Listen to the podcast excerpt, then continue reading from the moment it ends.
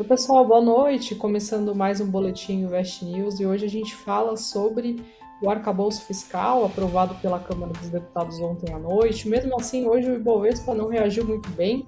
A gente vai entender um pouquinho o que aconteceu com o principal indicador aí da B3. A gente fala também sobre outros assuntos que acabaram movimentando o mercado, como a divulgação da ata do Federal Reserve, que é o Banco Central lá dos Estados Unidos. E para comentar esses e outros temas aqui do nosso boletim, a gente tem a participação do Petrocas aqui com a gente, da, Can, da Quanticid. Tudo bem? Boa noite, Petrocas. Boa noite, Érica. Boa noite a todos do Invest News. Prazer falar com vocês. Isso aí, então. Para resumir, né, para quem não conseguiu acompanhar aí a novela entre ontem à noite e hoje, Ontem, a, já bem no fim da noite, a Câmara dos Deputados aprovou o texto base do novo arcabouço fiscal. Foram 372 votos favoráveis e 108 contrários. Foi, digamos aí, uma batalha vencida né, pelo governo, porque o governo precisava de pelo menos 257 votos favoráveis, então acabou é, que é, o texto foi aprovado aí com folga, digamos assim. Hoje, os deputados estão analisando os destaques ainda desse projeto que podem mudar o texto, esse texto aí que fala sobre a nova regra fiscal. E após isso, e caso esses destaques sejam aprovados, a matéria, então, né, esse projeto do arcabouço vai para análise do Senado. Ontem mesmo à noite, o relator do projeto, Cláudio Cajado, fez ajustes de última hora no texto com o objetivo aí de tornar mais rígida a regra de gastos em, 2020, em 2024. Lembrando que esse novo arcabouço fiscal ele substitui o teto de gastos que foi criado lá em 2016 com o objetivo de limitar as despesas do governo. Então, o que, que esse novo arcabouço estabelece? Que as despesas federais não podem crescer mais do que 70% da alta das receitas. E também que os gastos é, vão crescer anualmente, todos os anos, aí entre 0,6% e 2,5% acima da inflação. Em caso de descumprimento da meta fiscal, que terá uma margem de tolerância, o crescimento dos gastos passará a ter passará a ser, aliás, limitado a 50% da alta da receita além dessa punição aí que foi, na verdade, adicionada pelo, pelo relator no texto, é, outras, na verdade, sanções aí foram também colocadas nesse projeto que passou pela Câmara ontem. No primeiro ano de rompimento da meta, o governo ficaria impedido de criar cargos, reajustar auxílios de servidores, criar ou aumentar despesas obrigatórias e conceder ou ampliar benefícios tributários. Se esse descumprimento das regras ocorrer no segundo ano consecutivo, seriam barrados também o aumento de despesa com pessoal, as contratações e a realização de concurso. Também deve haver aí travas se as despesas obrigatórias, como as de previdência e também a folha salarial do funcionalismo público, superarem 95% é, do orçamento.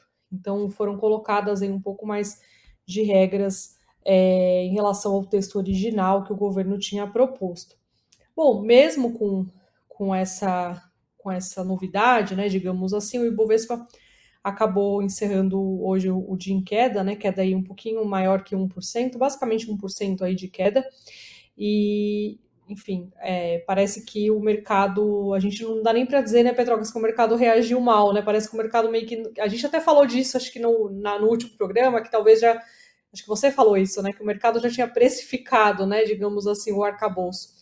Eu queria entender na sua avaliação, né? Por que, que o mercado não empolgou muito essa aprovação aí pela, pela Câmara, essa passagem pela Câmara? É, se já precificou, se o mercado já precificou de fato, né? E se hoje o mercado, o que aconteceu lá fora, lá nos Estados Unidos, o que tem acontecido, né? Essa indecisão aí em relação a aumentar o teto da dívida por lá, continua aí afetando o nosso Ibovespa, digamos assim, na sua opinião? Bom, vamos lá. Conforme você bem lembrou, né, eu já dizia que o arcabouço já estava no preço. Né? A curva de juros fez topo lá em março. Tá? Então, houve uma continuidade da queda de, das taxas de juros de mercado, com o mercado já entendendo que o arcabouço fiscal daria conta minimamente de controlar o lado fiscal. Né? Então, com o fiscal um pouco mais controlado, o Banco Central pode vir a cortar juros, e nesse sentido, os juros de mercado já haviam marcado o topo, então, sem novidade nenhuma. O famoso sobe no boato, cai no fato, mais uma vez se provou hoje. Agora, o que aconteceu no mercado que vale a pena a gente destacar hoje foi a queda do setor de mineração e siderurgia. A Vale é um ativo que tem o maior, é o, ativo com maior peso no índice, 15% do índice é somente Vale, e as ações da mineradora apresentaram uma forte queda hoje em linha com a queda do minério e em linha com os pares internacionais. Junto com a Vale veio também outras empresas de commodities também metálicas, a, a saber, de siderurgia, né? então CSN, Uzi Minas e Gerdau também caíram, e também uh, ações uh, do setor mais de commodities agrícolas e proteínas, BRF caiu forte, JBS caiu forte e caiu forte. Ou seja, você teve um, um, um bloco de ações apresentando um comportamento bem vendedor e também os bancos, né? Banco, é, Banco Bradesco, por exemplo, caiu mais de 3% hoje.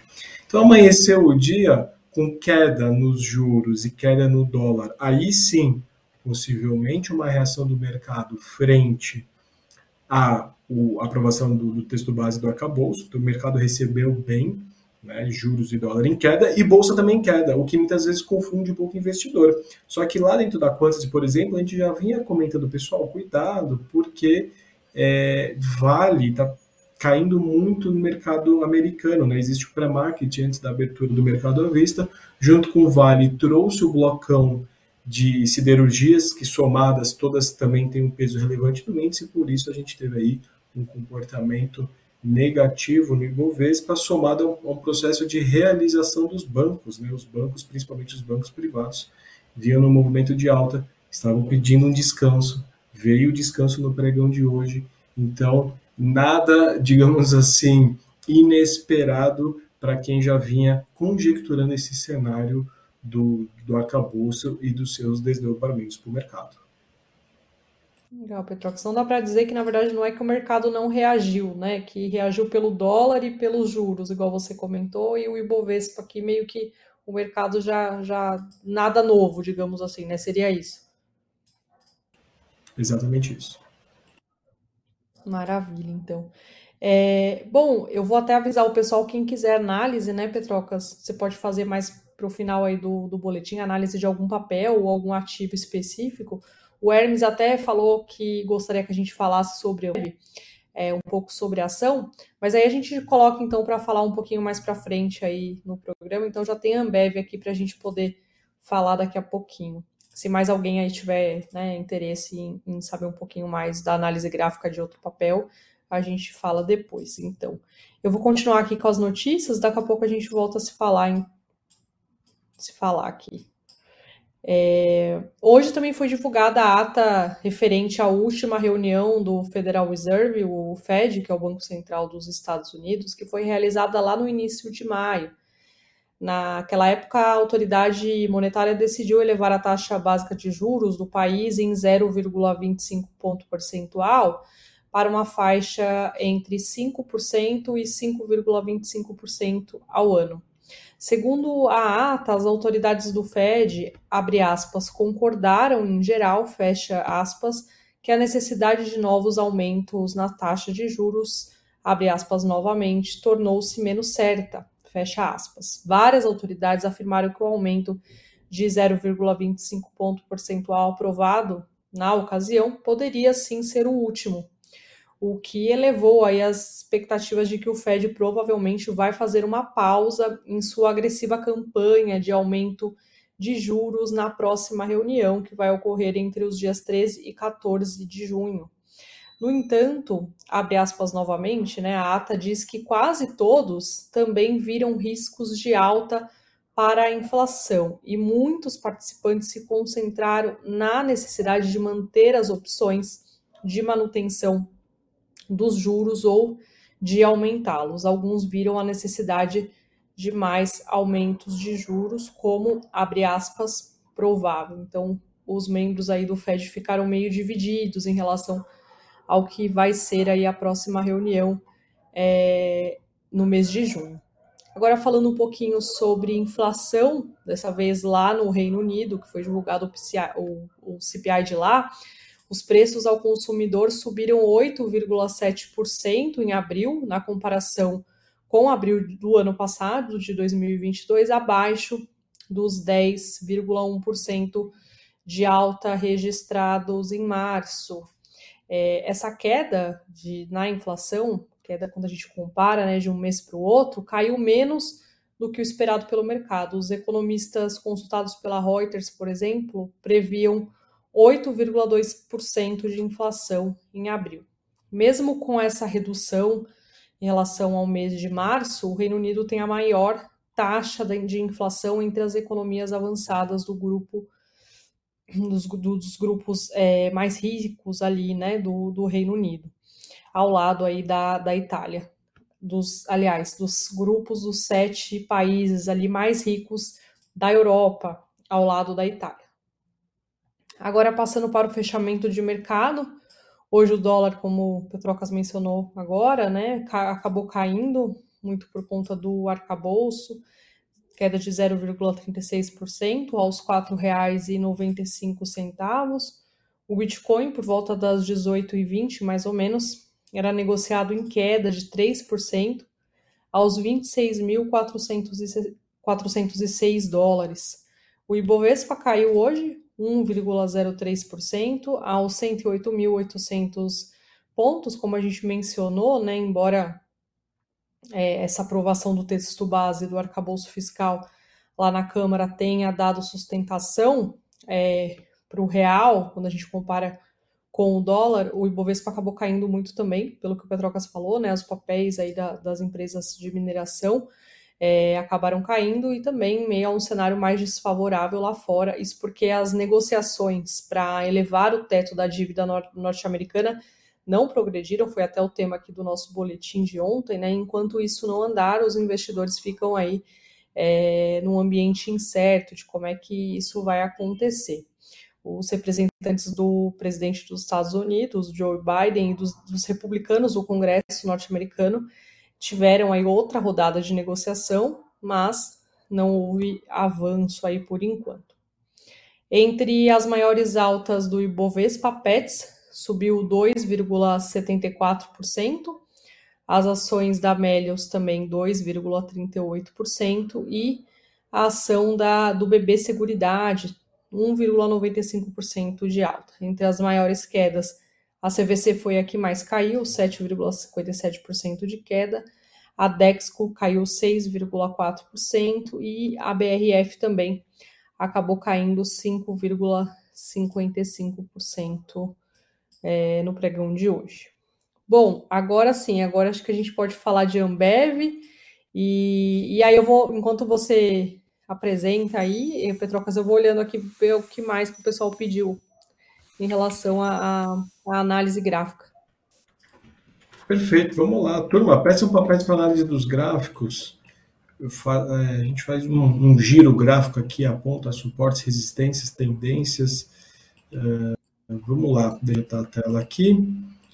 Começando então pelo pedido de Ambev, né? Ambev está lateral. A gente percebe que é um processo de acumulação aqui de preços 14,90, 14,85 resistência.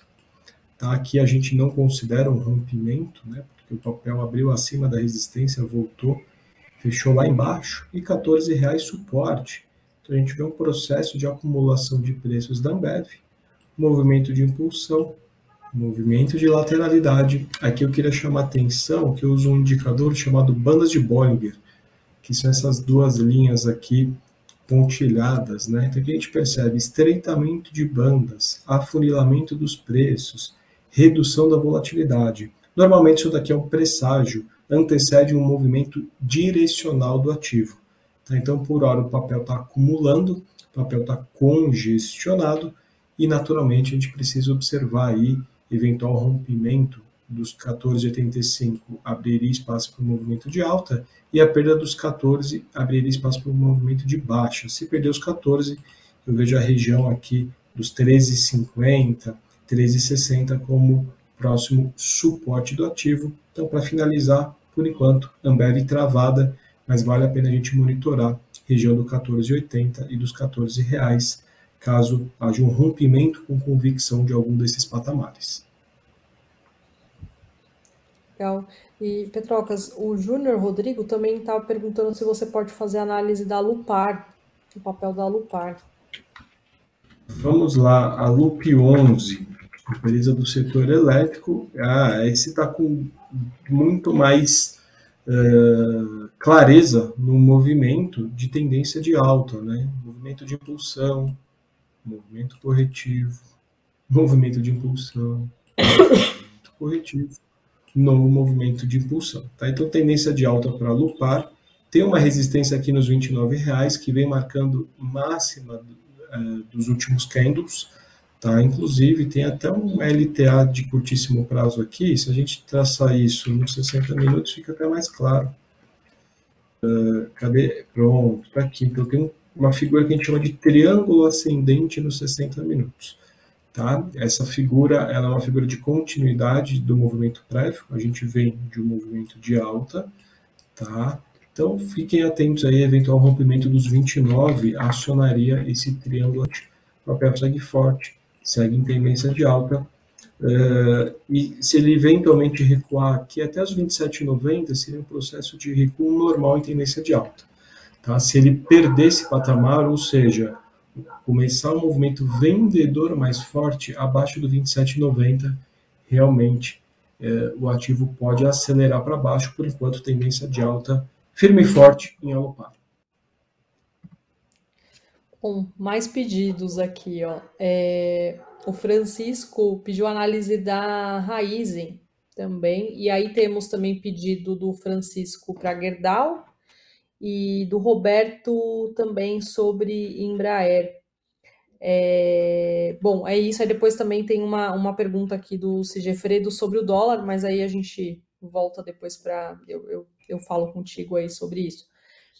É, Perfeito, então maravilha. seria Raizen, Gerdau e Embraer, por enquanto. Show de bola. Vamos lá, Raizen segue em tendência de alta também, topos e fundos ascendentes, rompeu com convicção a região do 13,30 é, 3,30, 3,40, que era uma antiga resistência, né? o papel teve forças para romper, está fazendo o que a gente chama de pullback, né? ou seja, revisitar uma região uh, que previamente tinha sido de interesse, era uma antiga resistência, agora é um suporte. Processo normal de correção, só não pode perder aqui 3,33, 3,34, porque se fechar um dia abaixo da, da média móvel de 20, desconfigura um pouco essa estrutura de tendência de alta. Por enquanto, realização dentro de uma tendência de alta, né, topos e fundos ascendentes, processo corretivo, hoje segurando na média móvel de 9, para baixo ainda temos a média móvel de 20, nessa região que eu comentei do 3,35, onde uh, se o ativo vier testar e parar aqui, normal para voltar à retomada. E também, caso o papel cumpra esse movimento corretivo e inicie uma nova perna de impulsão, temos aqui 3,95, 3,96 como patamar que Raizen possa buscar. Então, tendência de alta para o papel. Eu considero esse movimento apenas uma realização dentro de uma tendência de alta. Gerdau, GGBR4, papel absolutamente travado. Né? Vamos tirar essas linhas aqui, vai ficar bem nítido da gente perceber que os preços estão dentro desse range, né? 23 uh, e 20 aproximadamente, é uma região de suporte desse retângulo, e a resistência fica aqui em torno do 25,90, ou seja, desde meados de março, né, mais de dois meses com os preços nesse lenga-lenga, GGBR4 então em tendência lateral, o papel está travado, só ganha forças ou só tende a, a melhorar um pouquinho essa visão desse ativo acima do 25,80. Né? Então, se o papel conseguir romper essa consolidação, por exemplo, com um candle bem convicto, né, de força, com volume, é de se esperar que o papel abra espaço para dar, por enquanto segue meio travadão. Petrocas, tá, e se, e se Gerdau for para baixo, né, sair desse retângulo, não tiver forças para romper, perdeu o suporte do 23,30. Região do 21,70 tem memória de preço, tem fundo lá de novembro de 2022, o papel pode engatar o movimento vendedor até lá. Tá? Embraer é um caso curioso, porque o papel estava de lado, aqui em cima no topo, né? então fez uma impulsão bem bonita, lateralizou em topo, saiu dessa congestão, apanhou, caiu forte, tá? Voltou a testar as médias e olha só, sentiu a média móvel de 20 períodos aqui neste candle como resistência. Então o papel veio forte, veio como um foguete aqui, né? Chegou na, na média móvel de 20, tomou uma porrada, tomou uma martelada e iniciou um processo corretivo uh, depois dessa pernada. Agora a gente tem dois cenários. Formação de pivô de alta, impulsão, correção. Impulsão, pivô de alta que somente ativa acima dos 8,30, cenário número 1, ou cenário, cenário número 2 é o que eu brinco que é o setup do golfinho.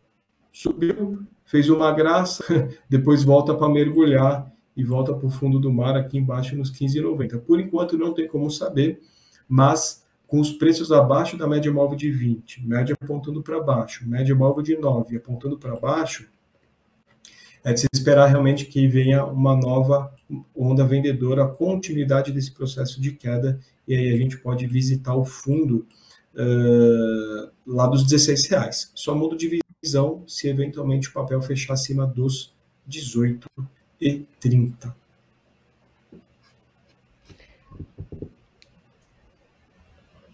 Petrocas, o Alexandro, ele também falou da Light aqui, né? na verdade, ele não perguntou, não pediu uma análise em específico, mas é, ele pergunta se vai ou não vai, o que o investidor pode esperar dela. Se a gente, é, pela análise gráfica, dá para a gente ter uma ideia do que pode acontecer com a ação? Perfeito, tirei aqui o gráfico, mas vamos voltar.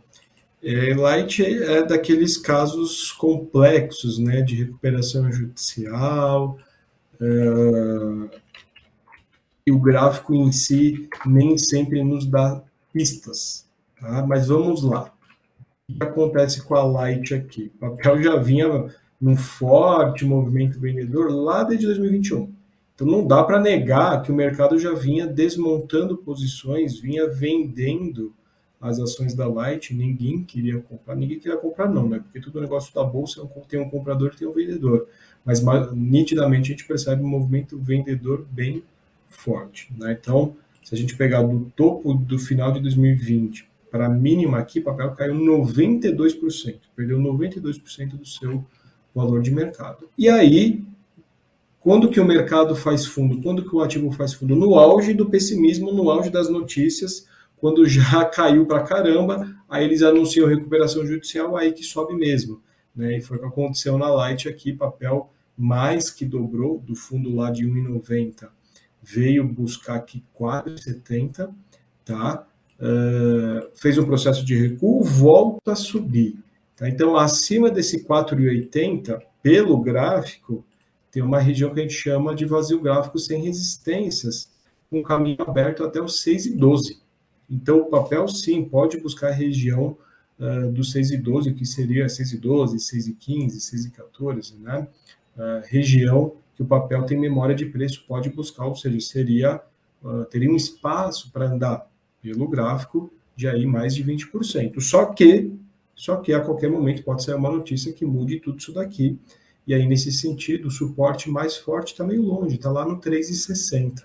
A gente percebe que houve muita entrada de fluxo comprador, volume alto, papel subiu, só que certeza, certeza a gente nunca tem, especialmente no caso da recuperação judicial. Então, ficamos aí, se o papel fechar acima do 4,8, tende a vir uma nova onda de compra, não dá para estimar se vai subir 100%, 30%, 40%, mas o patamar de 6,14, 6,15 aqui é um patamar que sim, pelo gráfico, faria sentido as ações buscarem aqui da Light. Interessante. Tem uma, na verdade, o Sigefredo ele fala sobre o dólar, né? Ele pergunta se, acredito, não sei se dá para também para a gente poder ter uma noção na análise, na análise gráfica, mas ele pergunta se cinco reais para o dólar é teto ou é, e não um piso. Maravilha, vamos colocar o gráfico do dólar. e assim, se você quiser passar vergonha no financeiro, é simples, é só fazer previsão de paridade de moeda, porque assim, é, muda rápido e muda é, bastante de acordo com o cenário. Né? Uma paridade de moeda tem tantos drivers que formam esse preço, do qual fica difícil a gente entender se realmente 5 é peso, é piso, perdão, se 5 é teto. Né? O fato é que o mercado está acumulando nessa região do 4,93 até os 5,10 é uma região onde tem um equilíbrio, né? O dólar está meio travadão aqui. Se você perguntar para assim, Petrocas, o dólar pode subir? Sem dúvida alguma, basta vir notícias negativas aí uh, de, de Brasília, eventualmente alguma algum estresse no cenário internacional, o dólar contra não só o real, mas como o dólar, usualmente contra as moedas emergentes, tende a se valorizar e se valorizar rápido. Agora, se você fala assim, Petrópolis, se as coisas derem certo, o dólar pode cair mais? Sem dúvida alguma. Tem espaço no gráfico para cair, inclusive sem regiões de suporte, até mais ou menos o 4,70. Tá? Agora, por hora, por enquanto, quem está mandando aqui são os vendedores. Né? O gráfico diário num zigue-zague descendente, mas ainda com um certo processo de acumulação em fundo, ou seja, o viés é um pouco mais vendedor para a moeda, mas tem comprador nos 4,91.